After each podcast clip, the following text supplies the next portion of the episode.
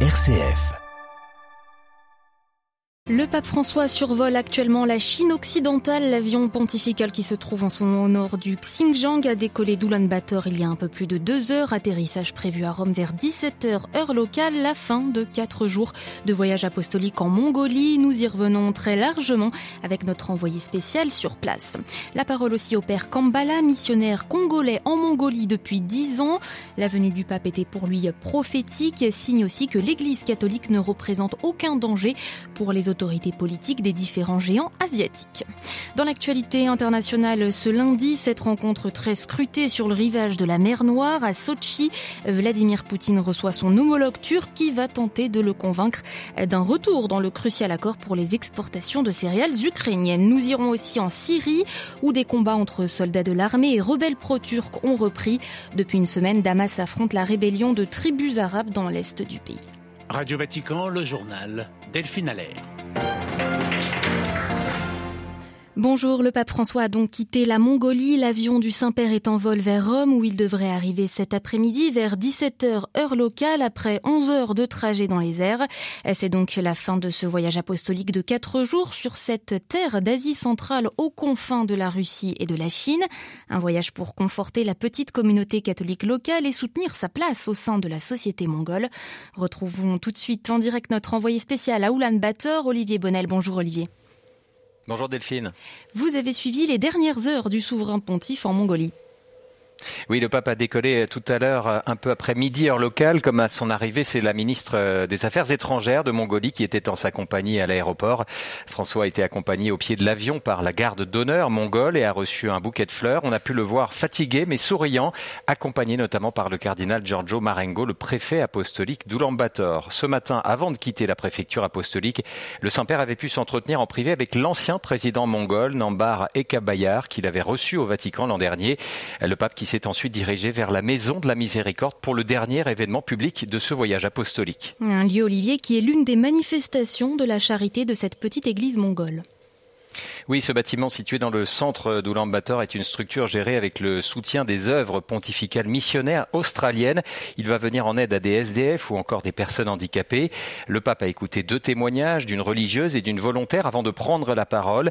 La dimension caritative fonde l'identité de l'Église, a-t-il d'abord rappelé, se félicitant de constater qu'après tant de siècles, le même esprit imprègne l'Église en Mongolie. Cette maison de la miséricorde est une expression concrète de l'attention aux autres dans laquelle les chrétiens se reconnaissent, car là où il y a l'accueil, l'hospitalité, l'ouverture aux autres, on respire la bonne odeur du Christ, a-t-il encore souligné. Maison de la miséricorde, dans ces deux mots euh, se trouve la définition de l'Église, a-t-il dit. Le pape Olivier a aussi livré une réflexion sur le sens de nos sociétés face aux pauvretés contemporaines. Oui, tout à fait. Il a pointé les déséquilibres de la société. Les bénévoles sont nécessaires car le système de protection sociale ne suffit pas souvent, se suffit pas souvent à lui-même. Il a rappelé que le véritable progrès des nations ne se mesure pas à la richesse économique, mais à leur capacité à assurer la santé, l'éducation, la croissance intégrale de leur peuple. Fort de cette réalité, le pape a souhaité ainsi encourager tous les citoyens mongols connus pour leur magnanimité et leur capacité d'abnégation à s'engager dans le bénévolat. François qui a aussi tenu à déconstruire plusieurs mythes comme cette croyance selon laquelle l'Église est engagée dans les œuvres sociales par prosélytisme. Le pape Delphine qui a cité la miséricorde de Mère Teresa en conclusion de ce discours. Seul l'amour permet de surmonter l'égoïsme et fait avancer le monde. Merci beaucoup Olivier Bonnel en direct d'Oulan Bator. Ce voyage apostolique a donc permis au souverain pontife de toucher du doigt la petite église mongole forte d'à peine 1500 âmes. Depuis le début des années 90 et l'arrivée des premiers missionnaires catholiques, elle œuvre discrètement.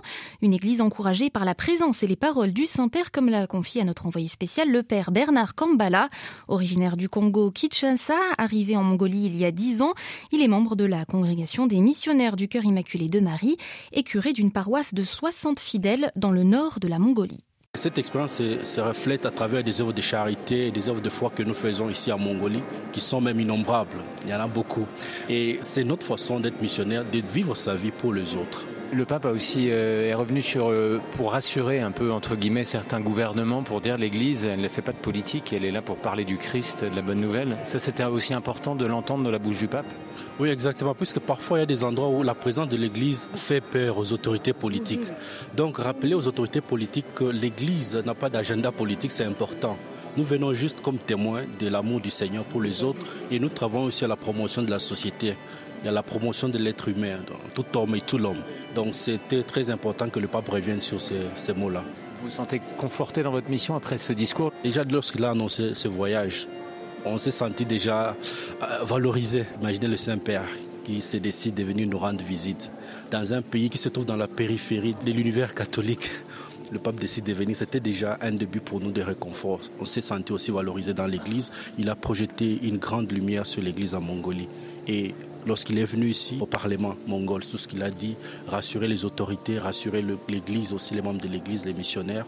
Je crois que cela va beaucoup faciliter notre présence et aussi faire comprendre au peuple de, ce pays que nous ne sommes pas une menace, ni pour leur culture, ni pour leurs croyances. Des propos recueillis à Oulan-Bator par Olivier Bonnel.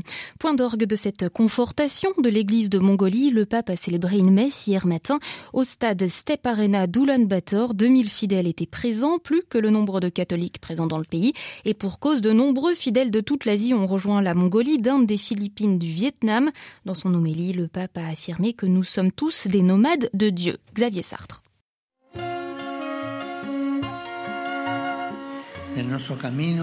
Non siamo soli. Le pape a rappelé que nous ne sommes pas seuls sur notre chemin. Dieu le Père a envoyé son Fils pour nous donner de l'eau vive de l'Esprit Saint afin de désaltérer notre âme. Il y a donc d'abord la nécessité de reconnaître la soif qui nous habite, comme le dit le psaume lu ce dimanche. Établissant un parallèle entre Abraham et les fidèles mongols, François constate que nous sommes tous des nomades de Dieu, des pèlerins en quête de bonheur, des voyageurs assoiffés d'amour. Le désert évoqué dans le psaume, c'est notre vie, cette terre aride qui a soif d'une eau limpide qui désaltère en profondeur. C'est notre cœur qui aspire à découvrir le secret de la vraie joie. Nous sommes assoiffés d'amour et la foi chrétienne répond à cette soif en la prenant au sérieux, poursuivit le pape. Cet amour qui désaltère est le contenu de la foi chrétienne. François est enfin revenu sur cette petite église mongole, soulignant qu'il n'est pas nécessaire d'être grand ou riche ou puissant pour être heureux. Lorsque nous perdons notre vie pour l'évangile, le Seigneur nous la donne en abondance, pleine d'amour et de joie pour l'éternité. Xavier Sartre. Et à l'issue de cette messe, geste fort et symbolique du pape François, deux évêques de Hong Kong, l'actuel monseigneur Cho et son prédécesseur, l'émérite, le cardinal Tong, se sont approchés du pape pour lui serrer la main. Je voudrais profiter de votre présence pour saluer chaleureusement le noble peuple chinois, lancé François, demandant aux catholiques chinois d'être de bons chrétiens et de bons citoyens. Près de 200 catholiques chinois ont fait le voyage en Mongolie, venus de Chine continentale, mais aussi de Hong Kong ou de Macao. À la une de l'actualité internationale, ce lundi, la guerre des drones en Ukraine. Des appareils russes ont été abattus ce matin dans la région d'Odessa, des drones ukrainiens neutralisés en Crimée, dans la région russe de Kursk, près de la frontière ukrainienne. Ce week-end, des drones russes ont de nouveau frappé des sites industriels sur le Danube, pays près d'un pays de l'OTAN, la Roumanie. Dans ce contexte, le président ukrainien Volodymyr Zelensky fait le choix de remplacer son ministre de la Défense. Il a annoncé hier soir la nomination de Roustem Umerov Tatar de Crimée, chef du Fonds des biens d'État d'Ukraine, à ce poste. Assurer le fonctionnement du couloir céréalier de Kiev en mer Noire, objet de l'appel hier entre le président ukrainien et le président français. Le même sujet de discussion va avoir lieu ce lundi à Sochi. Recep Tayyip Erdogan y sera reçu par Vladimir Poutine. Le président turc a l'ambition de convaincre son homologue russe de revenir dans l'accord quitté par Moscou en juillet. La Turquie, depuis le début de la guerre en Ukraine, cherche à se poser comme médiatrice du conflit et a donc tout intérêt à relancer l'accord. À Istanbul, à Landlower. Recep Tayyip Erdogan sait que la rencontre de Sochi ne suffira peut-être pas à convaincre son homologue russe, mais le président turc espère avancer avec une conviction qu'il répète à toutes les parties il n'y a pas aux yeux d'Ankara d'alternative viable à cet accord. En clair, il faut s'entendre avec Moscou pour que les livraisons de céréales ukrainiennes via la mer Noire reprennent de la façon la plus sûre et la moins coûteuse possible. De la même manière, si Moscou espère alléger les obstacles qui pèsent sur ses propres exportations, alors il faudra revenir tôt ou tard dans l'accord. N'écarter ni la Russie ni l'Ukraine, cette position explique pourquoi Tayyip Erdogan accueille avec beaucoup de réserve la proposition russe d'envoyer via la Turquie et grâce à l'aide financière du Qatar un million de tonnes de céréales à prix réduit aux pays africains qui en ont le plus besoin. L'ambition du président turc est d'organiser de nouvelles négociations russo-ukrainiennes sous l'égide de son pays et des Nations Unies. Pour la Turquie, sauver l'accord représente un enjeu économique. Le pays est l'un des principaux importateurs de céréales ukrainiennes, mais aussi en termes sur la scène internationale. À Istanbul, un joueur pourra du Vatican. La situation en Ukraine, suivie de près par le Saint-Siège, le pape François aura l'occasion d'en parler cette semaine avec les évêques gréco-catholiques ukrainiens en synode depuis hier à Rome. Le pape les recevra ce mercredi avant l'audience générale. Hier, Monseigneur Shevchuk, archevêque majeur de Kiev, a célébré une divine liturgie en la basilique Sainte-Sophie de Rome, église des Ukrainiens dans la capitale italienne, en présence notamment de Monseigneur Giugerotti, préfet du Dicaster pour les églises orientales. En Suède s'ouvre le procès aujourd'hui d'un un chef d'entreprise mis en examen pour espionnage au profit de la Russie. Ce sexagénaire d'origine russe naturalisé suédois qui vivait dans le pays depuis 25 ans aurait permis à l'armée russe d'acquérir illégalement pendant plus de 10 ans du matériel militaire sensible censé rester sous embargo. À Stockholm, Carlotta Morteo. Lui nie avoir exporté du matériel à des fins militaires, mais l'enquête préliminaire de 2000 pages et l'acte d'accusation font état d'échanges directs et réguliers entre Sergei Skortsov et des interlocuteurs liés au ministère de la Défense russe, au GRU, le renseignement militaire, ou encore à l'agence spatiale russe. À la tête d'une florissante entreprise d'import-export de composants électroniques, il aurait notamment acheté et acheminé du matériel de pointe, des instruments par exemple utilisés par les pour intercepter et analyser des signaux électromagnétiques, des technologies suédoises mais aussi américaines qui auraient transité par la Suède. Pour permettre à la Russie de contourner les sanctions entre 2013 et 2022, Sergei Skortsov aurait falsifié les noms des destinataires et utilisé de fausses identités pour cacher les intermédiaires selon les éléments fournis par le renseignement suédois et le FBI. Ces achats illégaux ne seraient que la partie émergée d'un vaste réseau d'opérations russes à l'étranger. Le business businessman russo-suédois risque quant à lui six ans de prison. Stockholm, Carlotta Morteo pour Radio Vatican. Une prestation de serment ce lundi au Gabon. Le général putschiste Brice Oligui Nguema devient formellement aujourd'hui président de la transition. Transition à durée indéterminée pour l'instant. Ce général de 48 ans était jusqu'à présent à la tête de la garde républicaine des Bongo, père et fils, depuis des décennies. Première visite au Bahreïn du chef de la diplomatie israélienne. Eli Cohen est arrivé hier dans la petite pétromonarchie avec laquelle l'État hébreu a normalisé ses relations en 2020 dans le cadre des accords dits d'Abraham. Restant deux jours sur place pour des enjeux commerciaux, euh, beaucoup spéculent aussi sur un possible rapprochement à venir entre Riyad et Israël. De violents combats hier en Syrie, 23 morts dans ces affrontements entre l'armée et des combattants pro-turcs dans la province de Hasakeh au nord-est.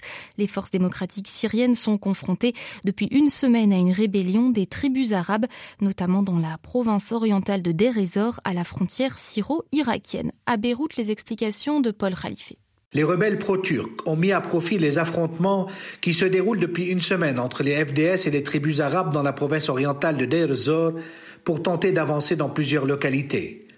L'armée nationale, une coalition de groupes rebelles pro-turcs, est parvenue à couper l'autoroute M4 qui relie la Syrie d'ouest en est.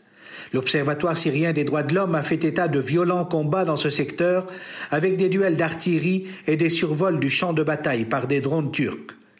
La situation est très complexe sur ces fronts, où les FDS et l'armée gouvernementale syrienne combattent souvent ensemble face aux troupes turques et à leurs supplétifs syriens.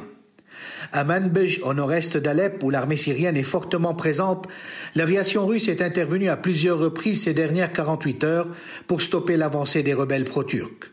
La région de Manbij est jugée stratégique par la Turquie qui veut éloigner de sa frontière les combattants kurdes. La présence de l'armée syrienne protégée par son allié russe rend cependant difficile la réalisation de cet objectif. Paul Khalife, Beyrouth, RFI pour Radio Vatican. Des inondations et des dégâts matériels à Taïwan. Le passage du typhon Haikui a balayé dans la nuit les régions montagneuses du centre de l'île. Aucun décès n'a été rapporté. 200 000 foyers sont privés d'électricité. Le dernier typhon à Taïwan remonte à 4 ans.